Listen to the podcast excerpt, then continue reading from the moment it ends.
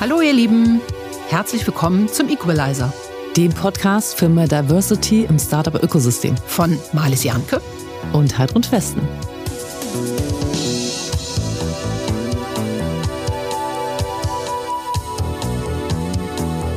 Wir freuen uns, eine neue Staffel unseres Podcast Equalizers zu starten. Wir interviewen logisch wieder tolle Gründerinnen und Investorinnen. Wir sind sehr dankbar, weil wir sitzen hier im Hastings Studio in Hamburg und dürfen auch weiter hier in Hamburg und auch in Berlin recorden. Heute starten wir mit Impact, also einem Impact Startup. Recycle Hero sorgt für die umweltfreundliche Abholung von Wertstoffen. Die Co-Gründerin und Geschäftsführerin von Recycle Hero wird uns das genau erklären und auch, warum das insbesondere in der kommenden kalten Jahreszeit wichtig ist. Herzlich willkommen, Nadine Herbrich. Hallo zusammen. Schön, dass ich hier sein darf. Liebe Nadine, toll, dass du hier bist. Ich freue mich immer, dich live zu sehen und bin immer wieder begeistert von eurer Mission. Erzähl doch mal, was ist das? Mit Recycle Hero äh, sind wir angetreten, um möglichst viele Wertstoffe wieder dem Reuse- und Recycling-Kreislauf zuzuführen und einen barrierefreien Service zu schaffen für unsere Kunden, damit ihnen das eben so leicht gemacht wird, wie es eben nur möglich ist. Klingt klasse. Äh, Respekt, Nadine. Ähm, bevor wir uns Recycle Hero genauer anschauen, möchten wir dich allerdings erstmal ein bisschen besser kennenlernen und von deinem Werdegang ein bisschen was hören. Hast du dich zur Impact-Gründerin ausbilden lassen? Kann man das überhaupt? Äh, oder wie war dein persönlicher Lernweg? Ja, mein persönlicher Lernweg war, dass ich als äh, Jugendlicher, als sehr junger Mensch ähm, über den Vegetarismus, über Tierschutz, über Umweltschutzthemen, über schon erste Mitgliedschaften in Umweltvereinen äh, mich immer schon engagieren wollte, allerdings eher im privaten Bereich. Ähm, ich wollte eigentlich Tiermedizin studieren, es hat aber nicht geklappt und habe mich dann im Zuge der äh, Orientierung dann für Immobilienwirtschaft ähm, entschieden, um Ganz ja, was anderes. Was, was, was vermeintlich Sinnvolles zu machen, um äh, was, naja, äh, es ist der Tellerrand, den man zu einem gewissen Zeitpunkt hat. Äh, man ergreift dann die Sachen, die sich in dem eigenen Umfeld finden Klar. und, und äh, hat andere Perspektiven darauf nicht. Und ich habe mich dafür entschieden, habe dadurch aber auch wahnsinnig viel gelernt im betriebswirtschaftlichen ähm, Sinne und auch auch später dann in der beruflichen Praxis und auch meine Leidenschaft fürs Arbeiten als solches, was mir aber im beruflichen Kontext da gefehlt hat. Also ich habe immer hab gemerkt, ich arbeite sehr gerne und ich verstehe das Arbeiten nicht nur als Arbeiten, sondern Teil meines Lebens, Teil meines Ausdrucks. Und habe dann irgendwann erkannt, wie wichtig es mir eigentlich ist, das, was ich in frühen Jahren schon festgestellt habe, diese Themen, die mich wirklich triggern und reizen, Tierschutz, Umweltschutz, die Sachen auf die Straße zu bringen und die beiden Welten zu kombinieren. Und das war dann für mich meine Antwort äh, zum Thema Lernen. Und daraus hat sich dann dieses Lernen eigentlich erst entwickelt. Also dann habe ich verstanden, okay, ich bin meines Glückes Schmied, Din, und muss schauen, dass ich. Und kündige. Und kündige. genau, mhm. Punkt. und das haben wir dann auch gemacht. Ähm, also super, weil wenn ich jetzt Immobilienwirtschaft höre, weiter weg kann es ja nicht sein, CO2-Fußabdruckmäßig, äh, was ihr tut, aber dazu kommen wir später noch. Ja. Ähm, wenn ich es richtig erinnere, entstand Recycle Hero 2017 aus einer, wie du es genannt hast, Schnapsidee bei einer Küchenparty. Ähm, willst du dazu ein bisschen erzählen und eben vielleicht nochmal konkreter darauf eingehen, warum genau jetzt dieses Thema? Ja. Ähm, mein Mitgründer und Alessandro und ich ähm, haben zu der Zeit äh, zusammen gewohnt in einer WG und ähm, wir standen, wie das in WGs häufig der Fall ist, immer wieder vor Herausforderungen, die darin bestand, Wertstoffe, also Altglas, Altpapier, Pfand, Kästen äh, regelmäßig wegzubringen. Wir waren beide berufstätig zu der Zeit und äh, es waren auch andere Mitbewohner involviert und wir hatten nicht genug Zeit, das wegzubringen und haben uns einfach ab und zu gefragt, insbesondere nach Partys. Ähm, Warum gibt es eigentlich niemanden, den man äh, anrufen kann, um es abzuholen? und idealerweise klimafreundlich oder vielleicht sogar äh, in Kombination, dass man damit was Gutes tut. Also dass man Sachen abholen lässt, insbesondere jetzt Pfand, wo ein Gegenwert auch da ist. Und so saßen wir dann das eine oder andere Mal da und haben überlegt, na, wie wäre es denn, wenn man daraus ein, ähm, eine Basis schafft für ein Geschäftsmodell? was erstmal startend basierend ist auf dieser Altglas, Altpapier, Pfandthematik, die wir hatten und dann noch erweiterbar ist um andere Wertstoffe. Also das Bild habe ich jetzt genau vor Augen, weil äh, meine Tochter äh, wohnt in einer Vierer-WG und da müsst ihr auch mal hin. Aber das gucken wir uns jetzt mal genauer an, ähm, mal genauer rein ins äh, Geschäftsmodell. Was macht ihr dann äh, genau? Also ihr holt irgendwie Wertstoffe ab. Beschreibt mal, wie das so funktioniert. Genau. Ähm, Beispiel, du hast jetzt ein Restaurant, äh, kleiner, dein kleiner Lieblings- oder kle euer kleiner Lieblingsitaliener und ihr habt regelmäßig ähm, Olivenölflaschen, Weinflaschen, also alles, was an Altglas anfällt, teilweise auch Pfand. Und ähm, ihr habt vielleicht keinen Platz für eine eigene Tonne, ihr habt kein Personal äh, oder ihr leidet sogar unter Personalmangel, um die Sachen wegzubringen. Ihr habt einfach keine Infrastruktur für eine geordnete Abholung dieser Wertstoffe, sei es Altglas, Altpapier oder eben auch Pfand. Ähm, und da, das ist so klassische die Nische, wo wir reinspringen. Es gibt keine Infrastruktur oder einfach nur eine sehr lose Infrastruktur. Und wir bieten da einfach ein sehr, sehr äh, flexibles System, sehr auf den Kunden zugeschnitten, äh, dass wir eben in einer gewünschten Frequenz, in, der gewün in dem gewünschten Volumen mit dem Lastenrad bei diesen Kunden innerhalb eines Abo-Services, also in einer Regelmäßigkeit, ähm, die auch ähm, umstellbar ist, zum Beispiel saisonal, weil da eben auch saisonal unterschiedliche Mengen äh, zustande kommen, anbieten und das genießen unsere Kunden sehr. Das heißt, wenn man einmal unser Kunde geworden ist, also wenn Corona nicht dazwischen kommt, dann, dann äh, ist es so, dass wenn wir einmal zum Teil der Gastronomie gehören, dass wir in der Regel auch drin bleiben. Also unsere ältesten Kunden kommen aus dem Jahr 2018 die Gastrokunden, weil wir dann zum Teil der Infrastruktur werden. Also Recycle Hero hat Lastenfahrräder genau. und äh, äh, bietet diesen Service genau. äh, mit Fahrern an, das entsprechend abzuholen. Das entsprechend abzuholen und das eben nicht nur als Abo-Service, wo, wo, wofür unsere Kunden dann volumenbasiert auch ähm, ähm, Geld bezahlen, sondern eben auch On-Demand. Das heißt, es gibt die Möglichkeit, uns bei Bedarf zu bestellen. Ähm, genau, das ist so das, was wir jetzt bei Gastronomie, bei Shops, bei Büros und bei Privathaushalten etabliert haben. Und da liegen die Schwerpunkte, wer was am meisten abholen lässt, immer so ein bisschen unterschiedlich verlagert. Aber diese, diese Bandbreite bieten wir bei ähm, allen Kunden an. Da verdienen wir Geld über diese ähm, Abo-Gebühren, äh, die wir erheben. Wir holen aber auch Sachen ab, äh, zum Beispiel Altkleider seit zwei Jahren, ähm, wo die Kunden uns nicht für die Abholung bezahlen, sondern wir über den Verkauf der Altkleider, der mhm. Textilien mhm. im lokalen Secondhand-Kreislauf ähm, Geld verdienen. Das heißt, es gibt im Grunde zwei Revenue Streams aktuell. Mhm. Zu den Altkleidern, glaube ich, kommen wir nochmal. Ja. Äh, und Pfand? Also ihr holt ja auch Pfandflaschen ab? Genau. Ist das dann eure, äh, Teil eurer Bezahlung? Oder? Pfand und ähm, Altkleider holen wir kostenlos ab. Ähm, okay. Pfand wird ähm, wird, also am Anfang haben wir Pfand komplett abgeholt und haben das äh, dem Spendenzweck zugeführt. Mit mhm. der Zeit haben wir mitbekommen, die operativen Kosten für Pfandabholung und Abgabe und Zwischenlagerung sind einfach da. Mittlerweile ist es so, dass wir knapp 50 Prozent für die Deckung der operativen Kosten abführen von den Pfandeinnahmen und die andere Hälfte geht in äh, soziale Projekte.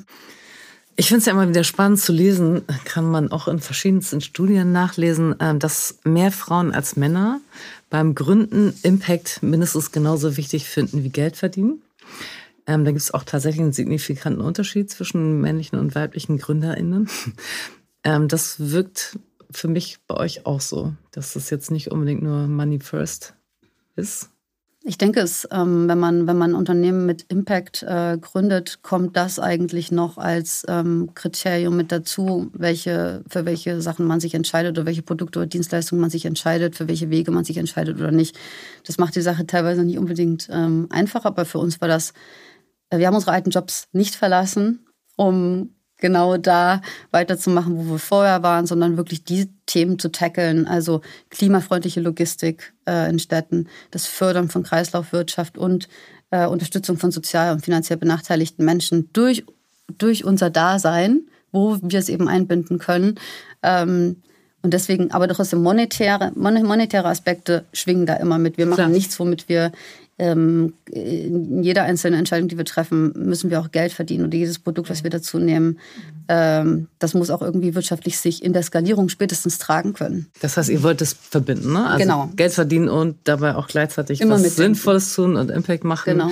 Und das ist eben schon kurz angerissen. Euer Geschäftsmodell hat ja noch ein paar andere Besonderheiten. Ähm, bezüglich der Menschen, die für euch arbeiten. Vielleicht kannst du bei der Antwort auch noch kurz auf die Straßensuppe eingehen. Genau. Ähm, das war äh, eine Reise, die wir gemacht haben. Wir wussten von Anfang an, dass wir soziale Themen mit verankern wollen. Wir haben ganz am Anfang sehr naiv gedacht, dass wir einfach mit ausschließlich Geflüchteten und Menschen von der Straße ähm, ähm, als Fahrerteam arbeiten können, haben dann aber sehr schnell gelernt, dass ähm, das alles nicht so einfach ist, dass man sich teilweise auch nicht aussuchen kann, wer sich bei einem mhm. bewirbt und dass man irgendwann wirklich auch Abstriche machen muss, in, in, äh, in einem funktionierenden Service und der Abwägung, wen können wir da einstellen und wer nicht. Also von dem her versuchen wir, also unsere Türen stehen sehr weit offen für unabhängige Lebensläufe. Also wir mhm. bewerten jetzt nicht nach Lebenslauf, wir geben jeder Person die Möglichkeit zu starten und sich auch weiterzuentwickeln, wenn sich's, wenn sich's gut anfühlt, wenn wir gut, gut zurechtkommen.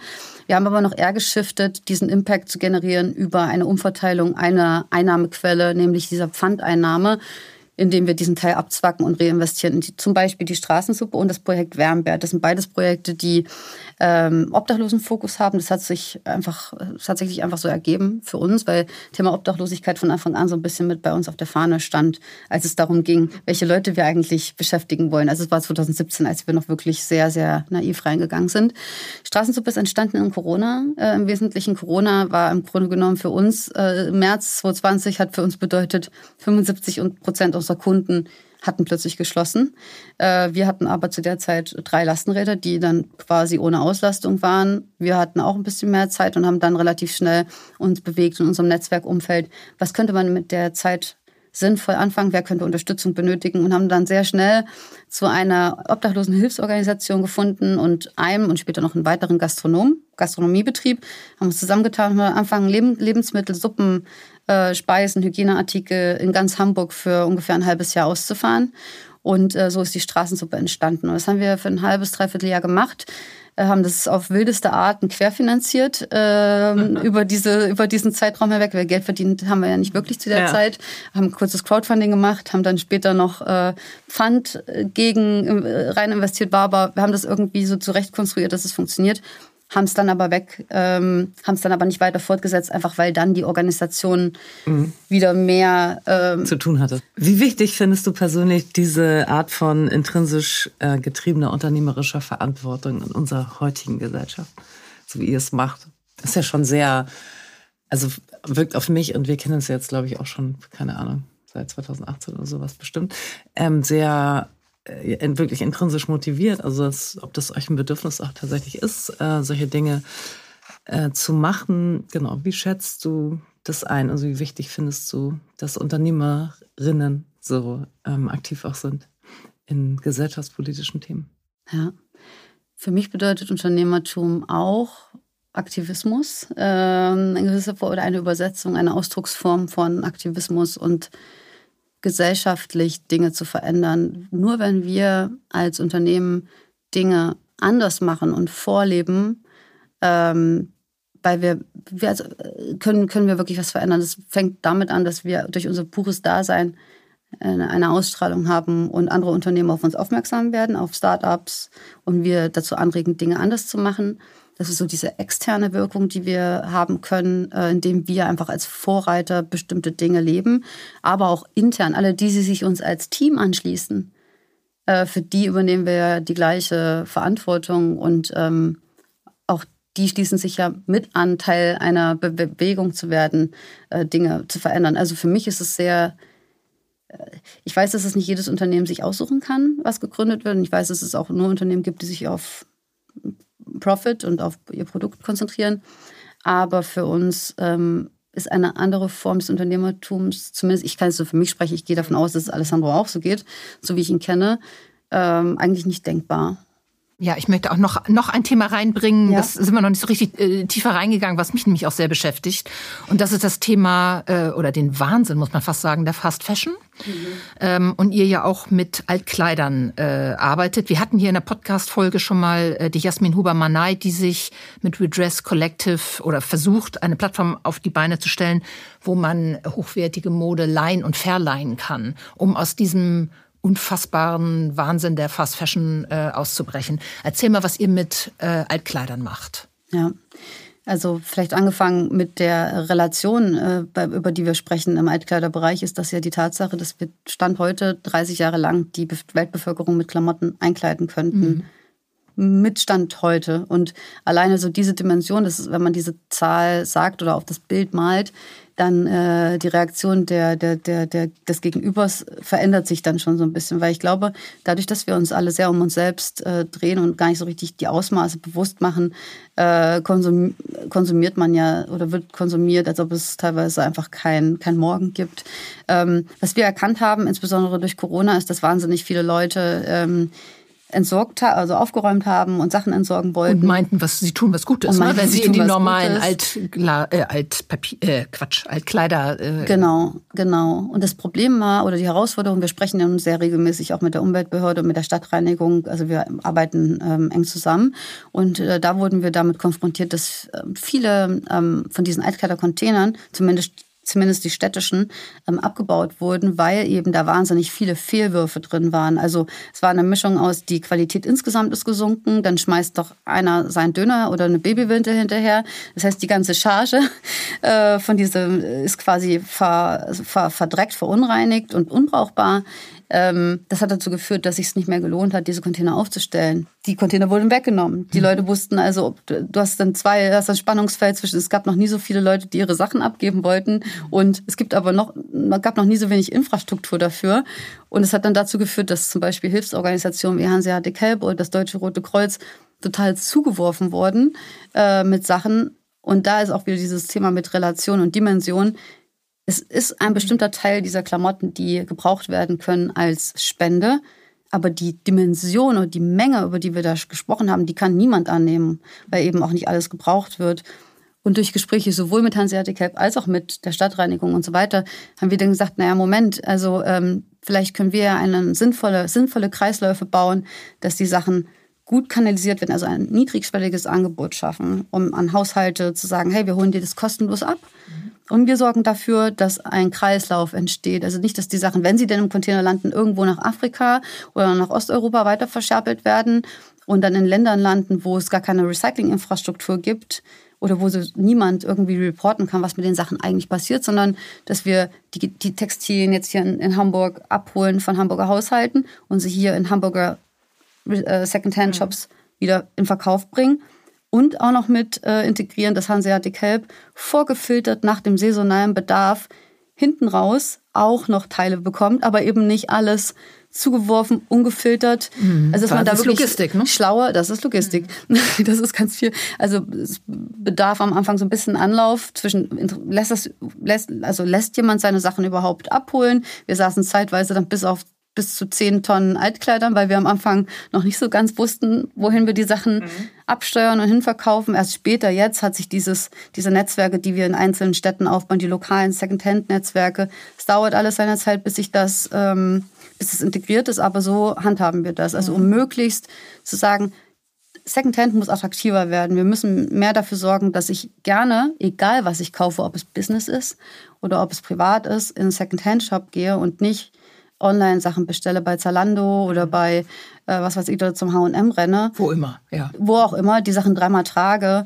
Und ähm, wir müssen einfach umdenken. Es braucht eigentlich niemand eine neu produzierte Klamotte mehr für relativ lange Zeit. Wir müssen das, was da ist, sichtbar machen dafür sorgen, dass wir weniger äh, kaufen, dass wir sinnvoller kaufen, dass wir Sachen auch mal reparieren. Gerade meine ja.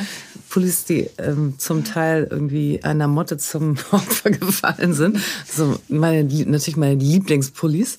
Gestern zum äh, Schneider gebracht, der die stopft jetzt wieder. Und ich bin sehr gespannt und habe überlegt, okay, wenn es doof aussieht, dann stopft man das einfach nochmal mit einer ganz anderen Farbe nach und dann wird es einfach ein eigenes äh, Reuse-Design. Ich hoffe, du hast es auch mit der Motte abgeklärt, dass sie da nicht nochmal. Ja, ich habe natürlich bei Plantura jetzt Schlupfwespen bestellt. Kennst du? Okay, na klar, schon mal gehört. Nochmal, genau. Ja. Ähm, die sollen die Motteneier fressen und damit die, dann hast du irgendwie drei oder vier Generationen und dann ähm, sind die Motten weg. Und ich glaube, das funktioniert. Kleine Schleichwerbung nochmal. Mhm. Vielleicht kriege ich ja die nächste Lieferung umsonst. Ja. Nein, aber das ähm, war jetzt keine bezahlte Werbung, sondern einfach nur ein Tipp nebenbei von äh, genau aus dem Gründerin-Podcast und nicht aus dem Hausfrauen-Podcast. Aber manchmal gibt es ja auch sowas. Ja. Ähm, sag mal, viele Hamburger Gastronominnen macht ihr schon happy mit eurem Service? Und als nächstes äh, wollt ihr weitere deutsche Städte angehen und zwar auch nachhaltig. Ähm, was heißt das in dem Zusammenhang und was plant ihr da genau? Genau. Also ähm, wir sind in diesem Jahr, äh, haben wir die Expansion aus Hamburg heraus gestartet und sind nach ähm, Frankfurt, nach München, nach Köln äh, gegangen und ähm, wir schließen jetzt auch noch Bonn an. Und bis Ende 2024 gehen wir in, also insgesamt sind wir dann in zehn Städten bis Ende 2024. Äh, da kann ich jetzt noch keine finalen, äh, da eruieren wir jetzt gerade noch, welche das danach sind, aber das ist zumindest jetzt erstmal der Plan, sodass wir relativ gut schon mal abgedeckt sind. Und wir haben uns, also ganz am Anfang haben wir uns überlegt, dass wir in alle Städte selbst gehen. Also mit selbst meine ich mit angemieteten Flächen, mit eigenen Lastenrädern, äh, mit äh, eigenem Personal haben uns dann aber, haben irgendwann mal zusammengesessen und haben uns den Businessplan angeguckt und haben gesagt, das ist eigentlich, ist das nicht so schlau, das so zu machen, weil es wahnsinnig asset-heavy ist. Ähm, und es gibt bestimmt smartere Wege, die mehr tech-basiert sind, die uns ermöglicht, dass unsere eigene Software äh, eher dahingehend entwickelt wird, ähm, Partner anzuschließen, ähm, auch über ein gewisses Carrier-System anzuschließen ja. und andockbar zu machen und darüber die Expansion zu steuern mit Partnern, die wir an Expansionsstandorten andocken ähm, anstatt alles selbst zu machen bis zur letzten Schraube, weil das ist einfach unfassbar aufwendig. Und deswegen arbeiten wir jetzt an den Städten, in denen wir schon sind, mit vorhandener Infrastruktur zusammen, mit ausgewählten äh, Logistikdienstleistern, Lastenrad-Logistikdienstleistern, die auch ganz genau wissen, äh, die kennen diese Städte wie ihre eigene äh, Westentasche. Ja. Wir hätten sie erstmal für uns ja. neu erschließen müssen. Gerade für, den Kleider, für das Kleiderthema ist ja, total. total relevant. Ne? Ja, voll. Und wir sind viel, viel Und leichter. Ist das gebrandet als Recycle Hero dann? Oder? Die Räder nicht, aber es wird komplett ausgesteuert über unser Performance-Marketing, unsere Website. Also die, das läuft weiterhin alles quasi über uns. Nur die, das Routing sozusagen nach hinten raus läuft über die Partner und wir treten da nicht in der Form als Recycle Hero auf. Das ist so einer der Wehmutstropfen. Auf der anderen Seite ist es in Anbetracht dessen, was es uns für Vorteile verschafft, auch in der Expansionsgeschwindigkeit, äh, verschafft uns mehr Vorteile als Nachteile. Auch wenn es natürlich romantisch wäre oder schön wäre oder in unserem Sinne, dass dann alle gebrandet äh, und die, die türkisen Lastenräder überall durch die Gegend flitzen. Aber da arbeiten wir dann auch als nächstes dran, wie wir das noch besser umsetzen können. Aber ist vielleicht ja auch nicht so wichtig. Also ja, nee. es ist halt mehr so ein Ego-Thema. Ah, toll, unser Recycle Hero Design jetzt auch in Bonn. Hurra. Ja, genau. Ähm, aber das ist ja genau eins der Themen, wo ich finde, ja, da müssen wir halt wegkommen. Ne? Das ist genauso wie ich brauche jetzt eine neue Klamotte ja, genau. äh, vom Prada und ja. nicht aus dem Second-Hand-Shop. Also nicht, dass ich Prada einkaufen würde, aber ähm, so, das ist, glaube ich, einfach ein Gedankenmodell, wo wir alle raus müssen. Halt. Ja, und es ist was Kollabor Kollaboratives. Man stärkt mhm. dadurch ähm, die Lastenradunternehmen, die es eh schon gibt. Dann wird sozusagen ein Teil deren, deren, äh, deren Geschäfts. Man äh, geht eine partnerschaftliche Bindung ein. Das ist eine sehr, sehr coole Branche, eine coole Szene, gute Leute dahinter. Ähm, wo wir sehr oft aligned sind mit, also auch von den Werten, wie wollen wir eigentlich mit unseren Mitarbeitenden umgehen und so weiter. Ähm, von dem her äh, glaube ich, dass das die absolut richtige Entscheidung war, das so zu anzugehen, anstatt überall alles selbst zu machen. Das kann man eigentlich auch so schlecht steuern. Ähm, ja. Mhm super spannend und ich bin mir sicher, dass unsere HörerInnen jetzt schon sehr ehrfürchtig äh, zuhören und ich glaube, wir müssen jetzt noch mal einen Schritt zurückgehen und eigentlich äh, mal angucken, wie ging das eigentlich alles los. Und ich habe so ein tolles Zitat von dir gefunden. Das heißt, man sollte nicht auf andere warten, um ins Tun zu kommen. Wunderschön.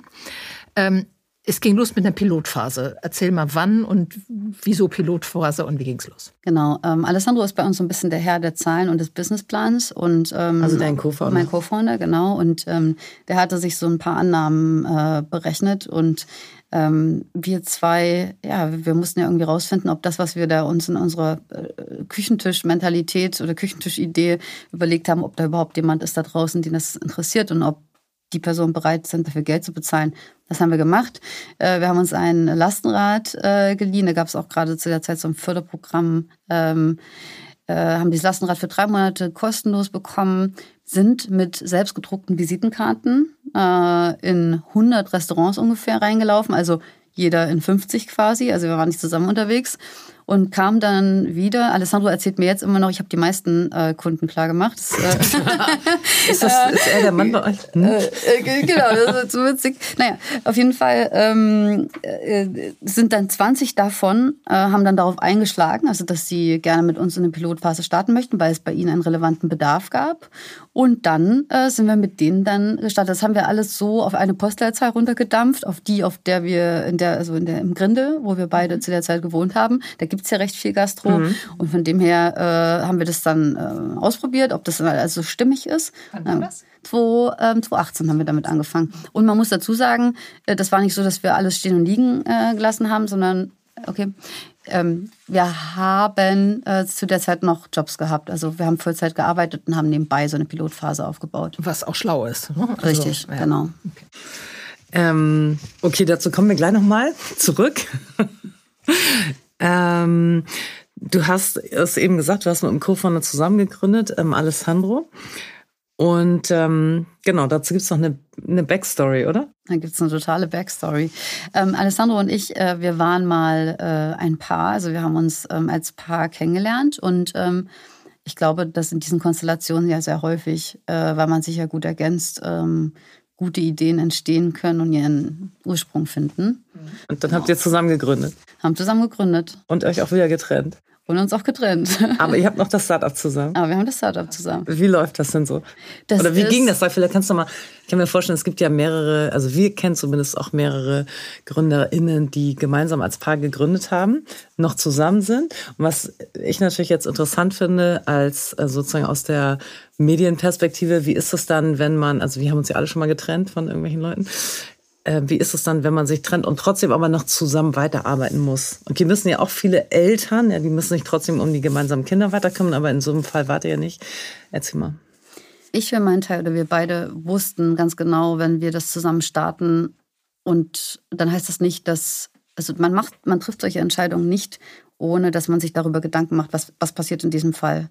Ich habe das einkalkuliert, also ich habe es jetzt nicht geplant, aber ich habe es einkalkuliert und für mich war wichtig, dass wenn wir diese Verantwortung eingehen für das Team, irgendwann hat man ja ein Team, irgendwann hat man auch Investoren an Bord, verschiedene Stakeholder, denen man auch ähm, eine gewisse Verantwortung schuldig ist, ähm, ist aus meiner Sicht das auch ein Teil der Professionalität. Äh, ähm, also man muss das vorher schon mitnehmen, dass das passieren kann. Mhm. Und da muss man sich Gedanken machen, wenn es eintritt, wie gehe ich damit jetzt am besten um? Brauchen wir Support? Braucht man, kriegt man das so hin? Äh, ist es vielleicht, hat es sogar Vorteile? Wie habt ihr es ähm, gemacht? Wir haben es einfach so praktisch gut hingekriegt. Also wir haben es, wir, wir wohnen auch jetzt noch mehr oder weniger ums Eck voneinander. Wir, wir teilen uns nicht nur eine Firma, sondern auch einen Hund, mhm. haben einen großen gemeinsamen Freundeskreis. Also wir haben wirklich versucht, das im Interesse von, von allem, was uns lieb ist und allen, denen wir lieb sind, ähm, äh, einen guten Übergang zu finden. Ähm, und ganz ehrlich, äh, ich kenne keine Gründerbasis, die, wo es nicht ab und zu mal Licht und Schatten gibt. Ne? Also, äh, und ich glaube sogar, dass wenn man einmal ein Paar war oder als Paar gegründet hat, dass man sich so gut kennt, dass man sich auch bestimmte Dinge sagen kann, äh, die man sich unter Umständen vielleicht sonst nur einmal sagt, weil es sonst auseinanderfliegt, weil die Basis halt nicht so groß mhm. ist. Ja, und ich nehme mal stark an, auch wenn ihr jetzt kein Paar mehr seid, ihr habt ganz viele Werte, die ihr teilt. Total. Also, äh, der Wertekanon, der, das, das Zentrum, genau, der Chor, genau. der, der ist weiterhin da. Sowohl der, also Werte, Humor ist aus meiner Sicht, mhm, also ich glaube, ohne Humor richtig. kannst du nicht zusammenarbeiten, nee. wenn du sowas gründest. Ja. Ähm, äh, und auch Energie und Drive, Mut, mhm. Motivation, Ehrgeiz. Das sind alles Aspekte, die uns von Anfang an verbunden haben und die auch weiterhin unsere festen Elemente sind. Und dass es ab und zu mal knallt, das muss ich euch nicht sagen. Nein, aber es ist ja trotzdem, finde ich, noch eine so. ganz andere, eine ganz andere Kraft, ja. ähm, weil da ist ja auch dann, also keine Ahnung, wollen wir jetzt auch nicht zu tief einsteigen. Ne? Ja. Oft ist es ja so, der eine will sich mehr trennen, als der andere sich vielleicht trennen will. Und dann ist, sind ja auch solche Dinge dabei wie Trauer und Dinge verarbeiten und so. Und wenn man sich dann trotzdem am nächsten Tag trotzdem wiedersehen muss und weiter zusammenarbeiten will. Also ich finde, das ist wirklich eine herausragende Leistung, das zu schaffen. Danke, das dass du das Haltung. hier teilst mit ja, uns. Gerne, ja, das, das ist, ist auch eine Haltung, wichtig. klar. Aber ja. man muss es eben auch schaffen. Ne? Also man könnte ja. auch, und da kommen wir auch später nochmal zurück, man kann ja auch an Haltungen zerbrechen. Äh, Im Unterschied zu, äh, man äh, schafft es gemeinsam konstruktiv. Das ist schon toll. Ja. Wie, wie teilt ihr euch die Arbeit auf? Also im Team? Ähm, das, ähm, ja, also Alessandro beschreibt es immer ganz liebevoll. Ähm, er macht alles, was nah an den Zahlen ist und ich mache alles, was nah am Menschen ist. So lässt sich es eigentlich ganz gut mhm erklären. Also im Grunde äh, war ich von Anfang an von Mitarbeiter 1 für Recruiting und Einstellen und HR die Impact-Themen äh, äh, verantwortlich. Ähm, Sales haben wir uns, wie ich vorhin beschrieben habe, aus der Historie heraus schon aufgeteilt, weil ich auch in meinem vorigen Beruf äh, viel im Vertrieb gearbeitet habe, er auch. Das heißt, das, da waren wir zusammen unterwegs, Marketing, haben wir uns auch am Anfang ein bisschen aufgeteilt, haben es mittlerweile verteilt auf andere Kollegen im Team. Aber im Wesentlichen ist es schon so, dass wir ähm, eher, also Alessandro eher primär so an den analytischen Themen unterwegs ist und ich ähm, fürs große Ganze das Auge habe. Mhm. Ja. Mm, jetzt mal ein bisschen mehr so in Richtung Finanzierung. Ihr habt 2018 gegründet, hast du gesagt, und du hast auch schon so ein bisschen gespoilert, dass ihr da beide noch Jobs hattet, während ihr gegründet habt. Ähm, und auch und habt lange oder eine Zeit lang beide voll weitergearbeitet in euren normalen Jobs, habt das Startup gegründet, euch gebootstrapped damit. Ähm, und dann mhm. hat es sich ein bisschen geändert, du hast aufgehört in dem anderen Job? Ja, ich, der, einer der Vorteile ist, wenn man ein Paar ist, kann man äh, noch ein bisschen besser über Finanzen reden. Man kann den, die eigenen Ausgaben noch ein bisschen besser regulieren ähm, und sich gegenseitig ausgleichen. Und das haben wir definitiv auch gemacht. Äh, wir haben gemeinsam entschieden, dass ich früher Vollzeit reingehe und Alessandro noch als Backup im Hintergrund äh, stand. Wir haben 2019 Crowdfunding äh, gemacht. Da bin ich dann schon Vollzeit, also mit dem ersten, mit diesem Monat Crowdfunding habe ich meinen alten Job hinter mir gelassen und bin reingegangen in das Crowdfunding, um mich da voll zu fokussieren. Das auch super wichtig war, weil ich einfach 30 Tage lang nichts anderes gemacht habe als alle Menschen, die ich jemals kannte, anzusprechen, ob sie nicht im Crowdfunding mitmachen wollen. Und danach, ähm, durch das Crowdfunding selbst, hat sich viel verselbstständigt weil viele Menschen auf uns aufmerksam geworden sind.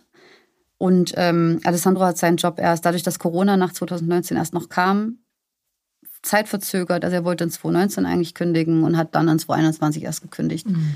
weil wir einfach äh, in 2020 darauf angewiesen waren, dass es noch ein größeres Einkommen war. Ich selbst habe auch noch mal einen Teilzeitjob angenommen, um das abzufedern, mhm. weil wir, wir hatten zwar wenige Verbindlichkeiten in 2020, also noch kein großes Büro oder wahnsinnig hohe Ausgaben. Ähm, das heißt, wir waren flexibel, Gott sei Dank, und konnten deswegen so ein bisschen spielen damit. Aber ihr habt, also ihr habt das Crowdfunding sehr, sehr erfolgreich auf die Beine mhm. gestellt. Mhm. Ich kann mich da auch sogar dran erinnern. Ähm, aber eine Förderung habt ihr euch nicht beworben oder habt ihr nicht bekommen? Wir haben das Crowdfunding gemacht, haben da 24.000 Euro eingesammelt, davon drei Lastenräder gekauft und haben dann keine, keine Förderung. Also wir haben dann erst im Jahr 2021 äh, sind wir dann planmäßig auf ähm, Angel-Suche äh, gegangen. Mhm. Äh, das meinst du jetzt wahrscheinlich aber nicht mit Förderung, ne? Nee. Ja, genau. Mhm.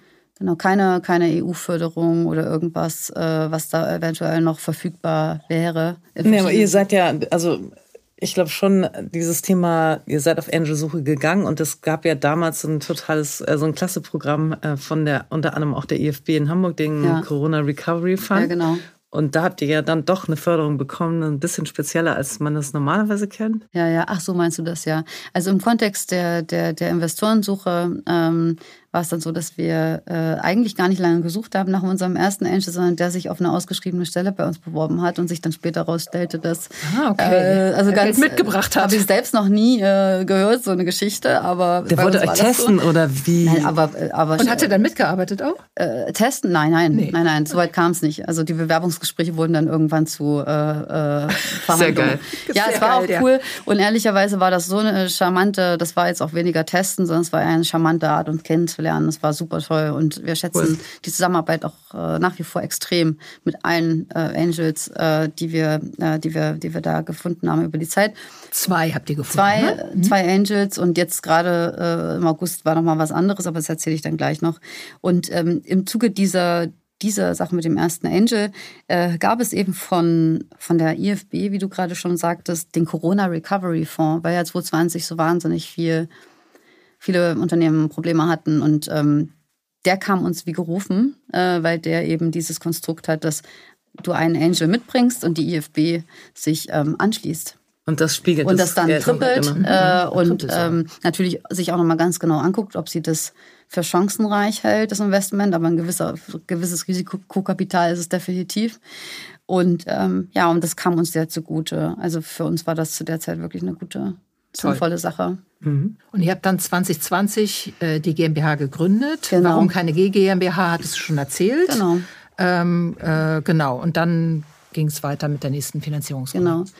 Die genau, GmbH haben wir geprüft. Ja. Ähm, ja. Ähm, das Finanzamt hat dann äh, aber auch so ein bisschen gefragt, ja, hat das nicht ganz gesehen. Äh, mhm. Wir haben im Zuge dieses, dieses sich damit Beschäftigens auch gemerkt, dass uns das wahrscheinlich eher mehr Handschellen umlegt ja. in, der, in der unternehmerischen Freiheit, äh, die uns im Nachhinein gar nicht gut getan hätten und sind jetzt eigentlich total froh, dass wir das so mhm. gemacht haben.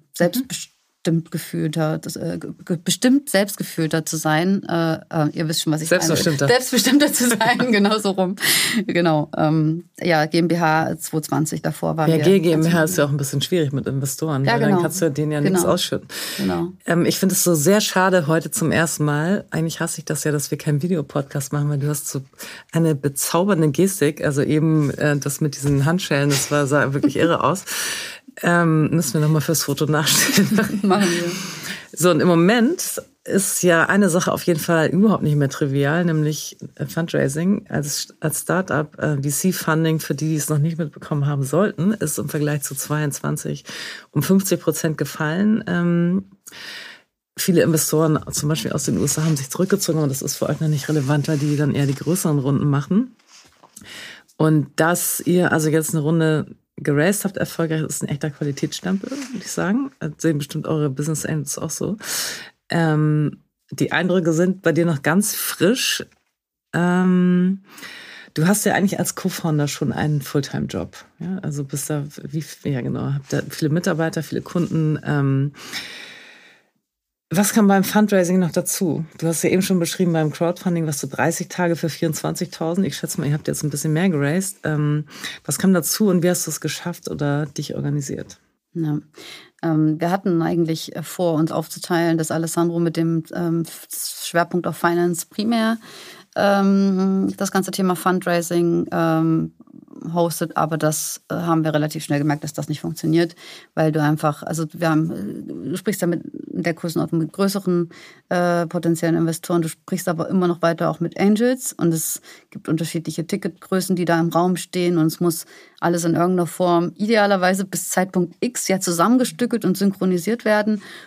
Und das ist ja, so wie ich das jetzt kennengelernt habe, ich meine, viele, die das bestimmt schon mal gemacht haben, die wissen, wie das ist, aber das zu orchestrieren, das ist ja echt äh, so eine kleine Kunst, glaube ich. Ne? Also zu moderieren, zu konstruieren, ja schon fast, und dann alle unter einen Hut zu bringen das war irgendwie eine wahnsinnig spannende Erfahrung, wo unglaublich viel passiert. Und das waren ja wahrscheinlich keine Convertibles mehr jetzt, sondern Das waren keine Convertibles, Runde, ne? nee. Das haben wir am Anfang gemacht und jetzt waren das ähm, äh, Equity, genau. Und das war auf jeden Fall sehr, sehr spannend. Und was uns geholfen hat, also wir brauchten auf jeden Fall wirklich gute Nerven, weil der Prozess relativ lange äh, ging. Wie lang war das? Ähm, ich glaube, wir haben gesprochen von Januar und dann hat es sich gezogen, also geclosed haben wir es Ende August. Mhm. Ähm, man muss aber dazu sagen, dass wir jetzt in dem Fall zwei Corporate Ventures mit reingenommen haben aus der Entsorgungsbranche und aus der Logistikbranche und ein ähm, Business Angel. Also richtiges CVC. Äh, genau. Und ähm, was da, was wir da auch kennenlernen durften, die, die Tücke der Sommerpause. Ja, äh, ja. Dieses, äh, dieses, dass eigentlich du gewisse Wochen eigentlich komplett rausrechnen kannst aus deinem Zeitplan, weil einfach äh, Urlaube dort auch wirklich gemacht werden. Ja, Auf der anderen Seite, wir der Gehaltscheck kommt ja so oder so. Also genau, also so und, wir, und, wir, sind ja zu allem immer bereit, ne? Ja. maximal flexibel, wenn es drauf ankommt äh, und äh, versuchen alles in Bewegung zu setzen, was geht. Aber du kannst es vergessen, wenn auf der anderen Seite einfach bestimmte Gegebenheiten sind und das mhm. Riesenlearning für uns mhm. auch. Ähm, ja, das ist so im Wesentlichen. Also genau, mhm. wie haben wir es geschafft? Also wir haben versucht, unser Team da auch im Loop zu halten. Man muss immer ein bisschen gucken, was ist zu viel, was ist zu wenig, mhm. weil es natürlich auch eine sehr, fürs Team auch eine sehr anstrengende Zeit ist, eigentlich ja auch nicht ganz genau zu wissen, was ist denn, wenn das schief geht. so. Und vor allem auch den, den Stress, der sich ja durchaus aufbaut oder auch die vielleicht nicht so wahnsinnig starke Präsenz und Verfügbarkeit, vielleicht auch die Lockerheit, da bleiben ja auch ein paar mhm. Themen auf der Strecke, mhm. nicht eins zu eins übertragen aufs Team, sondern auch wirklich zu gucken, dass man die Welten so ein ganz kleines bisschen voneinander trennt, ohne Desinformation zu haben. Also das und das, das war schon in der Vergangenheit immer mal wieder sehr spannend, aber jetzt in dieser langen Strecke mit so einem größeren Team war das nochmal von der Kommunikation her herausfordernd mhm. und auch irgendwie schön, weil man wieder wahnsinnig gelernt hat, dass es so wahnsinnig viele verschiedene Persönlichkeiten im Team gibt, die alle an unterschiedlichen Bedürfnispunkten auch stehen, unterschiedlich abgeholt werden müssen, mit unterschiedlichen Hoffnungen und Ängsten auch solche Situationen betrachten. Und ähm, ja, es einfach total interessant ist, das zu beobachten, zu durchleben und erfolgreich zu meistern, vor allem ja. auch. Wenn man es dann geschafft hat, der Tag, als, als, wir sagen konnten, so, wir waren beim Notar, äh, ihr habt das alle gut, wir haben das gut hingekriegt zusammen. das ist dann natürlich sehr rewarding auch fürs Team, ne? weil die Leistung vom Team ja honoriert wird an so einem Tag auch. Das ist ja nicht nur Alessandro und ich, das ist ja IT, IT und, ähm, und wie sie, also alle, die damit zusammenwirken äh, und die uns ja auch gestärkt haben in der Zeit, mhm. ne? die das, ja. So, jetzt Party ist gefeiert, aber jetzt kommen neue Herausforderungen. Jetzt habt ihr also strategische Partner drin. Was bedeutet das für dich? Das bedeutet jetzt, dass ähm, wir in einer Phase sind, wo, also jetzt gerade September und Oktober, wo wir das, was wir bis jetzt wissen und im Businessplan für die nächsten 18 Monate verankert haben, prüfen oder überprüfen, gemeinsam mit den neuen Partnern, die jetzt mit an Bord sind. Das bedeutet, ähm, dadurch, dass wir inhaltliche Überschneidungen haben mit den neuen Investoren, dass wir auch zusammen ins Arbeiten kommen wollen, ähm, bedeutet das jetzt für uns, dass wir auch ähm, miteinander jetzt äh, die Roadmap uns angucken und auch nicht nur von den monetären Vorteilen partizipieren, sondern eben auch von Know-how, was mit reingetragen wird. Das ist mhm. ja das äh, Schöne an solchen äh, Partnerschaften, dass eben nicht nur in Anführungsstrichen Geld reinfließt, sondern wir wirklich auch was voneinander lernen können. Mhm. Helfen die bei der Expansion in die ganzen anderen Städte?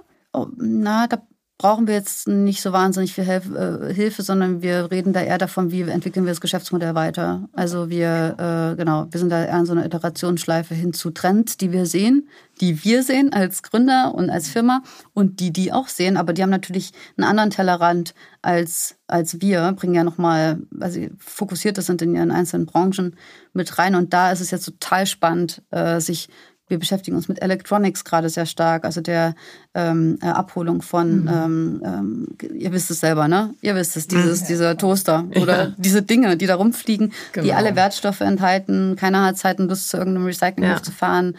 Alte Nokias, alter. Kabelsalat, dieses. Dann könnt ihr mal bei mir vorbeikommen, ich hätte ich weiß, so ein paar Ladungen voll. Ja, ich hätte auch, ich wäre direkt, als es war ja, wie mit unserem Ausgangsprodukt, bin ich auch immer noch unsere beste Kundin. Also ich selbst habe ja auch so eine Box bei mir zu Hause stehen, ja. weil ich auch, äh, ja, also das ist ja wirklich so die, im täglichen Doing Lösungen anbieten, wie man, ich denke jetzt auch gerade an die kleinen Batterien, ne, die hier mhm, rumfliegen hat, wo auch alle denken, ja, was mache ich jetzt damit?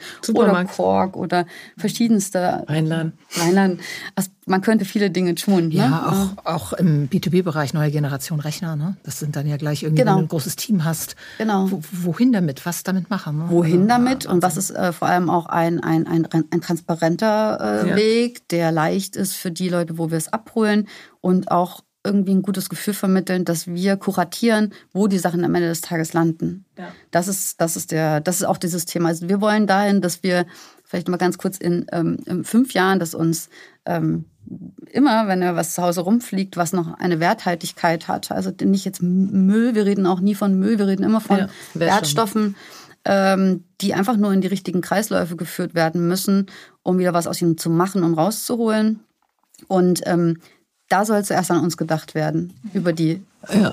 ja und ich muss echt sagen, das ist ein großes Pain. Also ich hatte letztes Jahr, ähm, ist mein Sohn studieren gegangen nach Lissabon, da haben wir dann die Wohnung halbiert und die, den Kram, der in der anderen halben Wohnung war, musste ja irgendwo hin. Äh, dann ist meine Mutter gestorben, dann musste ihre Wohnung ausgemistet werden und so. Und dieses ganze Thema ist halt so, okay, und wohin mit dem Kram, wenn man, wenn es einem jetzt nicht egal ist, man sagt, okay, wir stellen einen Container hin, dann schmeißen wir alles rauf und das wird dann irgendwo hingebracht, interessiert mich nicht. Wenn du es wirklich nachhaltig machen willst, dann ist es ja schon wirklich ein großer Pain. Insofern toll, dass es euch gibt. Und gut, dass ich deine Handynummer jetzt habe. oh Gott. Ähm, wir wissen ja, bei CVC äh, ist, oder bei Corporates, die mit Startups kooperieren, was ich tatsächlich auch manchmal ein bisschen kritisch sehe. Ähm, vor allem immer das Thema, dass die Interesse an Innovation haben und an dieser Frische und Energie und so weiter, was man in Startups hat, in Corporates häufig nicht mehr so stark. In eurem Fall äh, gibt es dazu ja noch das Thema Impact und hoffentlich auch abseits des Greenwashing ähm, wie wichtig ist euren Investorinnen das Thema Impact im Vergleich zum Thema Geld machen? Total interessante Frage und für uns auch wahnsinnig wichtig in der Investorensuche gewesen. Ähm, für uns war klar oder relativ schnell klar, dass wir nicht nach dem klassischen VC suchen und umgedreht wird der klassische VC auch nicht nach uns suchen. Äh, weil unser Geschäftsmodell nicht darauf ausgerichtet ist. Also wir sind schon darauf ausgerichtet, dass wir, dass unser Unternehmen wächst und dass die, dass der Profit wächst und so weiter. Aber ähm, wie ich schon vorhin erwähnte, ist das nicht der, ähm, der ausschließliche Unternehmenszweck. Ja. Ja. Und äh, aus meiner Sicht würden auch viele Werte von denen, die uns wichtig sind, verloren gehen, mhm. wenn wir uns ausschließlich darauf zu fokussieren würden. Ähm, und deswegen hat sich für uns auch rauskristallisiert bei der Investorensuche, dass wir eher, also wer sind überhaupt die Investoren, mit denen wir, auf die wir fokussieren sollten und welche Netzwerke sollten wir ansprechen? Also ich denke, ich sage jetzt da Richtung Family Office mhm. oder eben auch ähm, ähm Corporate VCs. Und da ist trotzdem immer noch das Thema, wie du schon richtig sagst. Da gibt es auch solche und solche, die dann eben mehr auf die Profit-Themen schauen oder eben welche, die da auch so aufgestellt sind wie wir. Und da kann ich, können wir Gott sei Dank sagen, dass beide, ähm, ich glaube, der eine hat sogar ähm, äh, so People, Planet, Profit mäßig äh, äh, als Motto. Also da schlagen wir total in eine Kerbe. Da geht es wirklich darum, ähm, bei unserem Logistikpartner dass die, ähm, die kommen aus dem Speditionsgeschäft und wollen aber dazu beitragen, dass die Welt tendenziell mit Geschäftsmodellen besser wird und nicht, nicht schlechter. Mhm. Deswegen ist es wichtig, äh, dass alles, was wir an, an Impact generieren können, egal in welcher Form, ähm, ist einer, dem, dem, dem Familienunternehmer, der da dahinter steht, ist das ein persönliches Anliegen, so haben wir ihn noch kennengelernt, dass eben da für folgende Generationen eine Enkelfähigkeit. Das Wort mhm. Enkelfähigkeit wird ja so ein bisschen rumgeschleudert, aber in, da ist so der Denkansatz und ähm, das, da sind wir Gott sei Dank ähm, gut aufgehoben. Auch bei den ja. Angels, die am Anfang mit reingegangen mhm. sind und auch jetzt bei dieser Runde haben wir da die, die, die richtigen Leute an Bord geholt. Würde ich gerne noch mal kurz einhaken, weil das, glaube ich, ein Thema ist, das viele Startups äh, noch nicht so richtig oder ganz äh, früh oft noch nicht richtig verstanden haben. Also die Bedeutung, sich vorher zu informieren, wer sind denn die richtigen Investoren für mich? Ähm, und ich schätze mal, dass ihr nicht Millionen Pitch-Decks rausgeschickt habt und Millionen Absagen bekommen habt, sondern wahrscheinlich relativ gezielt vorgegangen seid und mhm. das auch ein ganz gutes Verhältnis wahrscheinlich war, ne? von Ansprache zu. Mhm. Ja, also die, die Struktur, also im Grunde fängt ja, wenn man weiß, man baut seinen Businessplan so auf, dass man auf Investoren angewiesen sein möchte in der Zukunft, oder dass eine gewisse Skalierbarkeit mhm. über externes Geld dargestellt werden soll, ähm, kann man eigentlich in der Sekunde, in der man das denkt oder aufzieht, schon mal anfangen, auf Veranstaltungen zu gehen, auf, äh, wir sind auch ähm, auf, auf, auf Pitch-Wettbewerbe, mhm. auf was, was, wo haben wir uns nicht überall beworben? Äh, haben Start Aperitivo, um es nochmal kurz Zum Beispiel. Das war ja nur der Gipfel, aber davor ja. hat schon so viel, hat schon so viel stattgefunden, ja. so, viel, äh, so viele Sachen, wo man dann auch hingegangen ist und sich mhm. vorgestellt hat und dann erstmal eine Übersicht bekommen hat über das Ökosystem als solches. Und die Übersicht braucht es aber auch, um sich dann mhm. einordnen mhm. zu können, wo gehöre ich hier überhaupt hin? Genau, wo gucke ich genauer? Mhm. Wo gucke ich genauer hin? Und wer, wer sind die Player oder die, ich, das Stakeholder-Wort schmeiße ich ständig in den Raum, aber es ist, ist leider auch ein gutes ja. Wort. Ähm, äh, wer sind da die Stakeholder, die für mich relevant sind? Mhm. Und die lernt man mit der Zeit auch gut kennen. Ja. ja? Und dann, ähm, ehrlicherweise, ist es früher Kontaktaufbau. Ich rede jetzt nicht davon, dass man dann schon ein Pitch-Deck hinschickt und sagt, übrigens in drei Jahren äh, brauchen wir Geld, sondern ich rede davon, dass man einfach sich lose kennenlernt, schon mal sagt, das machen wir, das ist unsere Mission. Da muss ich nochmal Tine Schmitz zitieren aus unserem allerersten ja. Podcast. If you want money, ask for advice. Also und das ja, genau. Zweifel das haben wir auch. Ja, das ist ein genau. super, super, dass du es nochmal einschmeißt. Ist, also ich liebe diesen Satz. Ich erinnere mich auch mit einem, mit einem unserem, mit einem unserer Angels, an den sind wir herangetreten und haben gesagt, hey, hier, das ist unser Deck, ähm, wollen wir das zusammen, also bearbeiten, also haben wir zusammen, mhm. also unsere Beziehung hat so angefangen, dass wir äh, das Deck komplett ja. einmal ähm, umgedreht haben, äh, weil er uns damit geholfen mhm. hat, mit dieser externen, frischen Perspektive. Mhm. Und wir waren schon so sticky und so, ja. so deep in, in manchen Folien, dass eigentlich ein, äh, es wäre kein Lesedeck. Es wäre nur eins, was funktioniert hätte mit Tonspur. so, das haben wir aber überhaupt nicht mehr gecheckt. Also von dem her, ähm, und so würde ich also mal die Rollen, das Rollen, mal die Rolle umgedreht, wie würde ich angesprochen werden wollen, wenn ich eine Investorin wäre. Ich, ich, ich mag es wahnsinnig gerne mit dem, was ich bis jetzt schon lernen durfte, zu helfen, also aufrichtig mhm. zu helfen. Und wenn ich dann Gefallen an der Sache und an den Leuten, mit denen genau. ich da arbeite, finde, mhm. dann dann bin ich doch, wenn ich das, dann wächst ich, das zusammen. Ne? Wenn ich das Geld über habe, dann, äh, dann bin ich total gerne bereit, das Geld anzuvertrauen. Das genau. ist ja nichts anderes. Ne? Genau. Also das Geld anvertrauen machen die da. Und dann gedanklich abschreiben. Dann gedanklich abschreiben. Genau. Aber traue ich denen das zu, bringen die die richtige Energie, ja. den richtigen Drive mit in unsere Zusammenarbeit, hat sich das schon bewährt und dann und also dann. Also ich finde so bei euch, und jetzt mal letzte letzter mhm. Punkt zu diesem Abschnitt aus meiner Sicht. Ähm, alleine, ich habe das, äh, ich weiß nicht, ob ich es gelesen habe, aber alleine mit euren Lastenfahrradfahrten habt ihr 2022 eine Tonne CO2-Äquivalente eingespart. Das ist ja schon richtig? Ja, das, ich glaube, jetzt ist schon deutlich ja, mehr. Jetzt genau, nicht fest, genau. aber 20, ja. 22 war es. Aber das alleine ist ja schon, wenn ich sage, ist sozusagen, wäre als Business Angel mein eigenes äh, mein eigenes CO2-Zertifikat, was ich kaufe, indem ich bei euch investiere, ist doch auch schon super. Dafür kann ich ja dann wahrscheinlich mit gutem Gewissen mindestens einmal Transatlantikflug machen. Also es ist witzig, dass du das sagst. Also ähm, witzigerweise ist das, wir haben das jetzt mal, wir fangen gerade erst an, so richtig unsere CO2-Themen zu berechnen, also diese Einsparung, Äquivalente, was das eigentlich bedeutet und vor allem mal zu übersetzen. Mhm. Was das eigentlich Tonnen bedeutet in Flügen von Hamburg nach New York und so, also wirklich, um eine Relation zu haben. Ja. Und die Fahrten mit den Lastenrädern sind quasi nichts im Vergleich zu dem, was, was Altkleider zum ja, Beispiel an, an. Das mhm. ist unfassbar. Also mhm. was, was da, äh, wenn wir das, äh, da, da ist unsere, da ist unser Impact, was CO2-Einsparung betrifft, natürlich auch immer so ein bisschen abgestuft nach, ähm, man kann jetzt nicht mhm. sagen, dadurch wird jetzt absolut alles besser, aber so eine Wiederverwertungsquote zu erzielen von ungefähr 40, äh, 60 Prozent, äh, dann haben wir schon ganz, ganz andere Zahlen, ja. was den CO2... Storymäßig für ja. eure nächste Finanzierungsrunde könnt ihr Investoren dann sagen, okay, mit einem Investment von so und so viel habt ihr so und so viel CO2-Emissionsrechte äh, gekauft. Also ja. ist mir gerade quatschmäßig eingefallen, aber ja. let's move to the next topic. Ja, genau, next topic. Ähm, was mich tatsächlich nochmal interessiert ist, ich habe verstanden, dass du mit wahnsinniger Energie und großem Erfolg im Ökosystem der Startup-Szene unterwegs bist.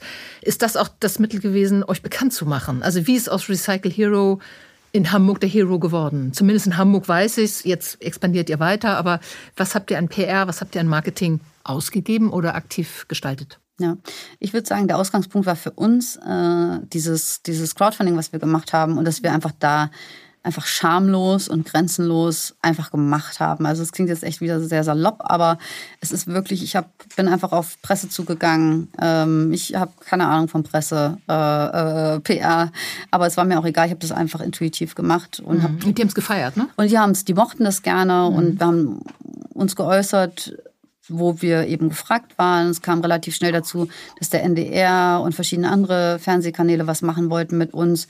Ähm, dadurch, dass wir auch immer wieder soziale Themen äh, gemacht haben oder bespielt haben, war auch das immer wieder äh, gut für uns. Uns wurde dann teilweise auch gar nicht so mit Schwerpunkt auf uns als, als ähm, ja, Recycling-Unternehmen sozusagen im weitesten Sinne äh, berichtet, sondern eher mit Fokus auf die anderen Themen, die wir bespielen und da haben wir die Gelegenheiten genutzt und haben Pressemitteilungen natürlich auch bei den relevanten Sachen verschickt.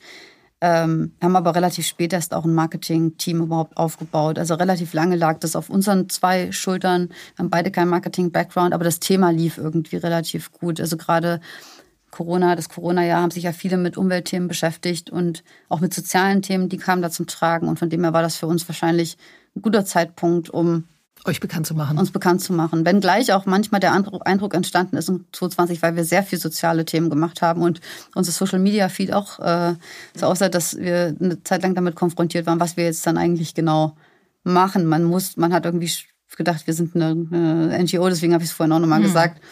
Ähm, aber dann hat sich die Situation ja wieder normalisiert und jetzt ist es relativ klar, sichtbar, ja. was wir tun. So schätze ich von aus. Aber finde ich auch ein schöner Beleg dafür, dass tatsächlich ähm, ein echter Purpose beim Unternehmen dazu führt, dass man ähm, auch auf sehr guten, viel Goodwill stößt und gerade auch bei der Presse, weil das sind ja am Ende des Tages auch Menschen und ja. äh, die lassen sich vom guten Thema mitreißen. Man muss dazu sagen, ähm, wir haben uns auch, ähm, wir hatten auch ein bisschen Unterstützung von, äh, wir haben zum Beispiel zwei Jahre lang kostenlos einen Coworking Space nutzen können von Toll. der Krawak, ein Logistik äh, Space von der HK 100. Toll. Und also das sind alles Dinge, die gibt es da draußen, aber man muss äh, über Netzwerke gehen und ja. einfach mit Leuten sprechen, um darauf also die Sachen zu finden, für die man, die man ja. gerade in der Phase braucht. Mhm. Rausgehen ist, glaube ich, also unterm Strich ist es rausgehen, mit Leuten reden, auf Veranstaltungen rennen. Am Anfang wichtiger als alles andere. Ja. ja. Aber wenn du, wenn du es richtig machst, also nicht wahllos, sondern genau. gezielt. Ne? Ja. Ähm, was waren beim Fundraising deine Erfahrungen, um jetzt nochmal zum Kern unseres Podcasts mhm. Equalizer zu kommen, mhm. in Bezug auf Diversity? Hast du möglicherweise an irgendeiner Stelle mal einen Gender Bias wahrgenommen? Oder so? Ähm, also grundsätzlich ähm, ist es, glaube ich, wahnsinnig vom Vorteil, äh, these days ähm, ein ausgeglichenes Team zu sein im Sinne von Mann und Frau. Mhm. Das Ja, wurde definitiv, best, ja. wurde definitiv ähm, Mhm. Wert drauf gelegt. Also als ausgleichender Faktor, dass es eben nicht nur zwei Alessandros oder zwei Nadines gibt, Mhm. äh, das wäre gar nicht gut, sondern dass es eben uns genau in dieser Kombi gibt und ähm, dass es auch relativ genau geprüft wird über verschiedene ja, Gespräche und so weiter. Mhm. Ähm, und ansonsten Also es gibt ja immer so, es gibt ja Studien aus Harvard, die auch tatsächlich von vielen Gründerinnen inhaltlich so erlebt werden, dass äh, die Frauen sogenannte Prevention Questions bekommen. Also wie wollt ihr denn in einem Jahr so einen Umsatz erzielen? Wenn Männer eher Potential-Fragen bekommen, wenn wow, eine Million Umsatz, was ist denn euer, was sind eure Milestones dahin? Also eher Fragen, die sozusagen auf die Vision abzielen und Fra Frauen eher Fragen bekommen, die äh, eher beängstigend sind in dem Moment, wo ich sie höre. Hm. Das, das kann ich so aus meinen, aus meinen persönlichen Erfahrungen nicht unterstreichen. Also ich glaube, dadurch, dass wir in, in Gesprächen zu zweit waren und ähm, breit aufgestellt sind, ähm, selbst wenn einer von uns mit dem Gegenüber vielleicht auch mal nicht so harmoniert hat, konnte das der andere meistens gut abfedern und äh, das ausgleichen. Ich glaube, das kommt auch gut äh, zur Geltung, dass man sich gut kennt und dann auch ein bisschen weiß, was ist jetzt gerade unter Umständen schwierig für, deinen, Ja. für den Mitgründer oder Mitgründerin.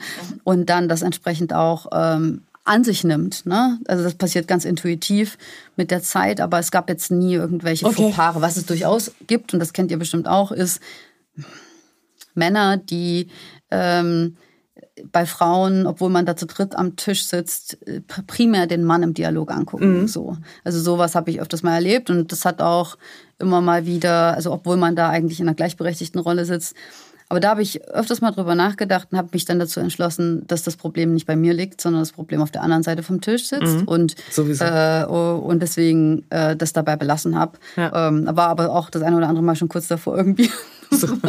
Ey. Also, ey, Hallo, ich bin auch Ich da. sag mir dann immer, um ruhig zu bleiben und nicht in die Emotion zu gehen, der ist nur schüchtern. Ja, Weil genau. es bringt ja nichts in dem Moment. Also, äh, aber klar, das kennen wir natürlich alle, ne? Diese Oder, oder ist es eine. Verwegenheit? Es ist jemand, der vielleicht auch nicht weiß, wie es. wie- Es ist ja auch eine Art von Sales, wenn man an so einem Tisch sitzt. Nicht nur wir ver- verkaufen uns, sondern die Person verkauft sich im Zweifel ja auch. Ja, ich will es jetzt gar nicht schönreden. Also ich glaube tatsächlich ist da oftmals wirklich das Ding, dass gerade auf der Kapitalgeberseite viele Männer sitzen, die sich lieber mit Männern unterhalten, weil es viel einfacher ist für sie. Und das ist total okay. Das hat Vorteile, das hat Nachteile. Ich, ich habe für mich einfach gelernt, dass ich, ähm, dass, es, dass, dass, ich, dass ich aus allem das Beste rausziehe und mich nicht ärgere, weil ich weiß, manchmal sind es blinde Flecken auf der Genau. anderen Seite. Genau. Ganz genau. Ja, manchmal sind es nur blinde Flecken, die nicht persönlich gemeint sind. Und wenn die Leute damit konfrontiert wären, dann, dann, dann wäre es ihnen wahrscheinlich sogar sehr ja, unangenehm. ist eine Also, total gesunde Haltung. Ja. Ich muss jetzt tatsächlich ein bisschen auf die Tube drücken. Ja, weil das kein Problem. Elisa, ich finde es äh, super spannend und intensiv mit dir, äh, Nadine. Und da möchte ich noch, tatsächlich auch noch mal so ein bisschen eine Frage stellen, ähm, die so ein bisschen an, an deine Persönlichkeit rangeht.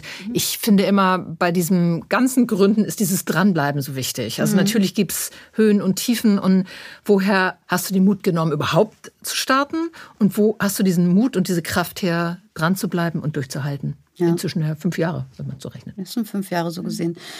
Das zu verändern und das umzustürzen, ist aus einem gewissen vorangegangenen, ich will jetzt nicht das Wort nicht Schmerz nennen, aber aus einer gewissen Unzufriedenheit, die sich relativ lang gezogen hat, äh, resultiert. Ja? Also dieses zu ha- hasseln zu wollen, aber irgendwie auch gar nicht so richtig zu wissen, wofür, also außer für Geld, ne? dass so dieses Gefühl zu haben, da geht doch eigentlich noch mehr.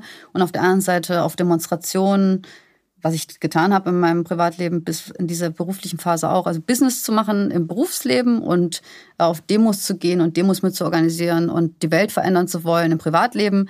Und dieses Spannungsfeld hat mich irgendwann dazu geführt, dass, dass ich die beiden Welten nicht mehr voneinander trennen wollte. Und irgendwann war ich so frustriert, nicht frustriert, aber so, dann irgendwann sagst du so, okay, jetzt oder nie. Und wenn du dann noch jemanden findest, das alleine loszufliegen ist ja meistens recht schwierig oder ungemütlicher, aber wenn man natürlich noch so einen findet, wie man selbst so von der, von der, von den Skills oder von dem, von der Persönlichkeit, die ich vorhin angesprochen habe, diese Merkmale, und der dann auch noch so verrückt ist und beide da auf den richtigen Knopf drücken zur gleichen Zeit, dann lässt sich natürlich leichter abspringen, Ja, aus dem Flugzeug schön. springen. Ja. Ja. Und, und, und den hatte ich in Alessandro definitiv gefunden. Deswegen bin ich auch wahnsinnig dankbar, äh, dass ich äh, ihn gefunden habe und ähm, wir dadurch enabled wurden, diese alte Welt in der wir beide ja steckten. Alessandro in einer Privatbank, mhm. also Finance-lastig total.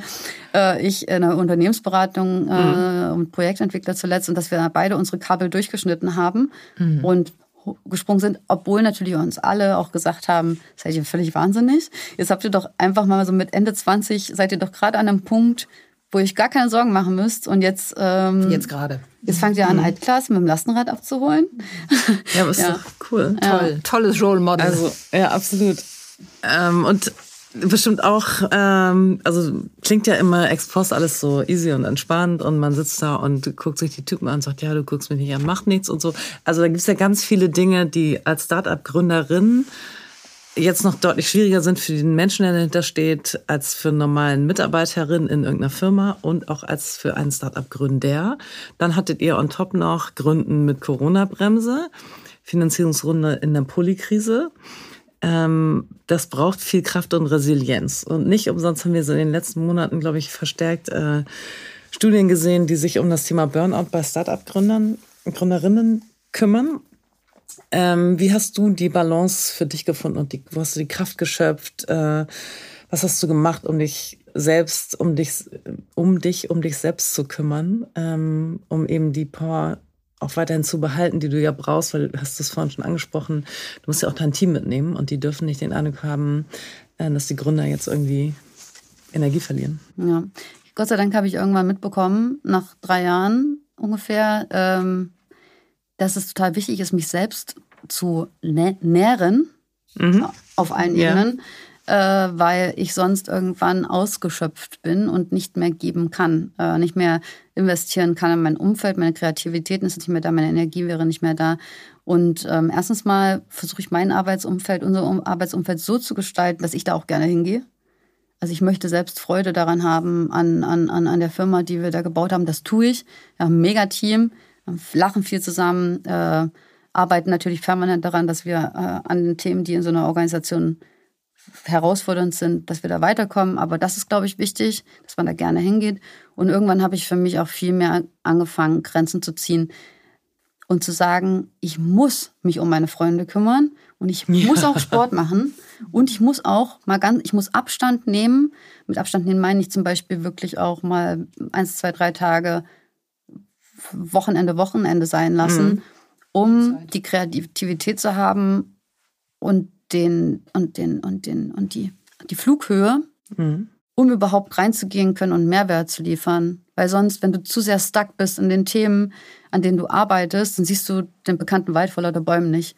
Und deswegen ist so dieses, diese Erlaubnis, diese eigene Erlaubnis zur, sich freizugeben für Privatleben und für, für, für Freizeit, total wichtig gewesen. Aber das ja. hat echt eine Weile gedauert. Also ich habe das jahrelang nicht gemacht und jetzt mache ich richtig viel Sport. Äh, auch im Fundraising übrigens.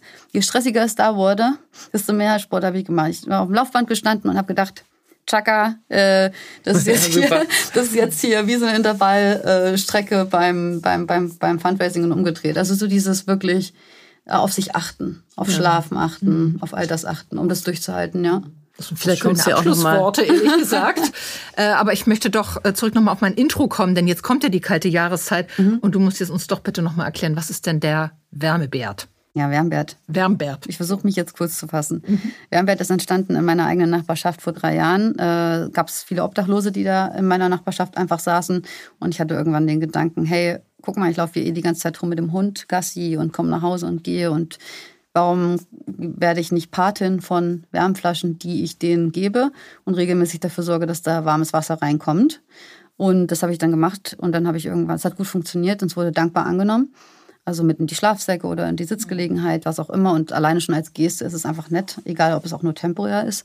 Und daraus resultiert es dann der Gedanke, warum kann man das nicht größer aufziehen? Und dann habe ich irgendwann zu Alessandro gesagt, ich würde gerne 1000 Wärmflaschen bestellen. Habe mit äh, Hugo Frosch, das ist jetzt keine Werbung, aber so ist es, ein Wärmflaschenhersteller, also ein Sonderdeal ausgehandelt, dass wir einen Teil der Pfandeinnahmen äh, dafür einsetzen, dort so ein Sonderkontingent zu ordern. Und das haben wir vor drei Jahren zum ersten Mal gemacht. 1000 Wärmflaschen gekauft. An Hanseatic Help einen großen mhm. Teil abgetreten, weil die ja auch andere Organisationen versorgen. Mhm. Und die Intention war nicht, dass wir das ganz alleine verteilen, sondern dass uns andere Kollaborationspartner dabei helfen, das mitzumachen. Und dann arbeiten wir jetzt in dem Zuge seit auch ähm, drei Jahren mit Hanseatic Help zusammen. Also wir stellen die Flaschen, wir finanzieren die, geben die denen. Unsere Kunden äh, oder andere Leute, die Bock drauf haben, können teilweise Flaschen bei uns abholen und die in ihren Nachbarschaften verteilen und das machen, was ich in meiner Nachbarschaft gemacht habe, also zum Paten werden, Patin. Und Hanseatic Help kann auch das an die, also da werden die Wärmflaschen richtig bestellt von Vereinen und Hilfsorganisationen und die das dann wiederum Bergedorfer Engel zum Beispiel bestellt dann 50 Wärmberts mhm. und verteilt es dann in ihren Hoods. Ja. Super schön. Und unsere Kunden spielen da auch eine ja. Rolle. Unsere Kunden können sich jetzt Auffüllpunkte Okay. Äh, Restaurants, cool. Restaurants. Äh, Habe ich schon gesehen, so ein kleines Sticker haben die genau, äh, im Fenster. Ja. Genau. Die Hier kannst so ein, du auf genau, so eine äh, nachfüllen. Türkise, nett guckende Wärmflasche. Ja. Und Beta-Haus zum Beispiel, auch so Coworking Spaces und so machen da auch mit. Die ja. haben da draußen so ein Bapper. Können das auch Privatleute irgendwie unterstützen, wenn genau. die das jetzt machen? Man kann sich an euch wenden oder was können sie tun? Genau, die können sich total gerne bei uns melden. Einfach, äh, man, man kann uns überall kontaktieren, wenn mhm. man möchte und dann im Zweifel auch eine bis mehrere Wärmflaschen bei uns in der Firma, auch wir sitzen in der Schanze mhm. in Hamburg, ähm, abholen. Wenn man selbst eine Organisation hat und in der Obdachlosenhilfe unterwegs ist und ein mhm. größeres Kontingent abrufen will, dann kann man das dann über Hanseatic Help abrufen oder wir stellen den Kontakt her, weil wir den Großteil der Flaschen dort einlagern, weil es mhm. einfach von der Distribution mehr, mehr Sinn ergibt für uns. Toll. Ja. Toll. Ja, also das wäre es jetzt eigentlich aus meiner Sicht. Ach so, ja, dann stelle ich noch die, die äh, ähm, dann stelle ich noch die Aber berühmte warte, ich kann ja schon mal so. mich mhm. bedanken für das tolle Gespräch nach Gerne. all den Jahren. Ähm, mal wieder in dieser Form. Also schön, dass du es geschafft hast, herzukommen. Danke dir. Und wenn du uns jetzt noch drei Top-Tipps geben kannst für GründerInnen, die zuhören, das freut uns. Ja, gerne. Also ähm, früh anfangen mit Netzwerkaufbau, wie ich schon sagte, in themennahe Netzwerke reingehen, in unserem Fall Logistik, Recycling, Entsorgung, Circular Economy, ähm, ähm, umtriebig sein, früh anfangen, also Gründerteam, also wirklich gucken, nicht denken, man muss selbst alles können, sondern nur weil man Dinge nicht kann, trotzdem gerne gründen, wenn man den richtigen Drive Absolut. und die richtige Idee hat und sich die anderen einfach dazu holen, die man braucht, äh, das ist äh, echt für mich auch eine Erkenntnis gewesen, dass ich nicht alles selbst können muss. Ähm, und das Dritte ist definitiv sich darauf einstellen, dass man flexibel sein muss, dass man auch ein bisschen erfinderisch sein muss am Anfang mit dem Geld. Also es definitiv haben wir da einen Rückschritt gemacht. Aber gibt es Möglichkeiten, sich da helfen zu lassen oder eben auch so im Tandem sich auszugleichen und Grenzen ziehen, also auf sich achten. Das würde ich auch wirklich sagen. Ähm, kann man nicht früh genug mit anfangen. Toll. Dafür gibt es ja jetzt in Hamburg auch die Mindful Founder Community. habe ich auch schon mal von gehört. Aber noch keine Zeit gehabt, weil ich so viel zu tun habe, hinzugehen. Ja, genau. Hm. da ist doch irgendwas falsch. Genau. Nadine, ganz ja vielen Dank äh, für das tolle Gespräch. Ich glaube, wir haben alle Rekorde äh, in Bezug auf die Zeit geschlagen, aber äh, das war auf jeden Fall ähm, äh, ist total wert. Vielen Hat Dank. Spaß gemacht mit euch. Dankeschön. Ja, danke dir, Nadine. Nach unserer verlängerten Sommerpause, also wirklich ziemlich lange, ähm, geht es jetzt wieder richtig los. Freut euch auf spannende Gründerinnen, InvestorInnen und andere inspirierende Köpfe aus dem Startup-Ökosystem.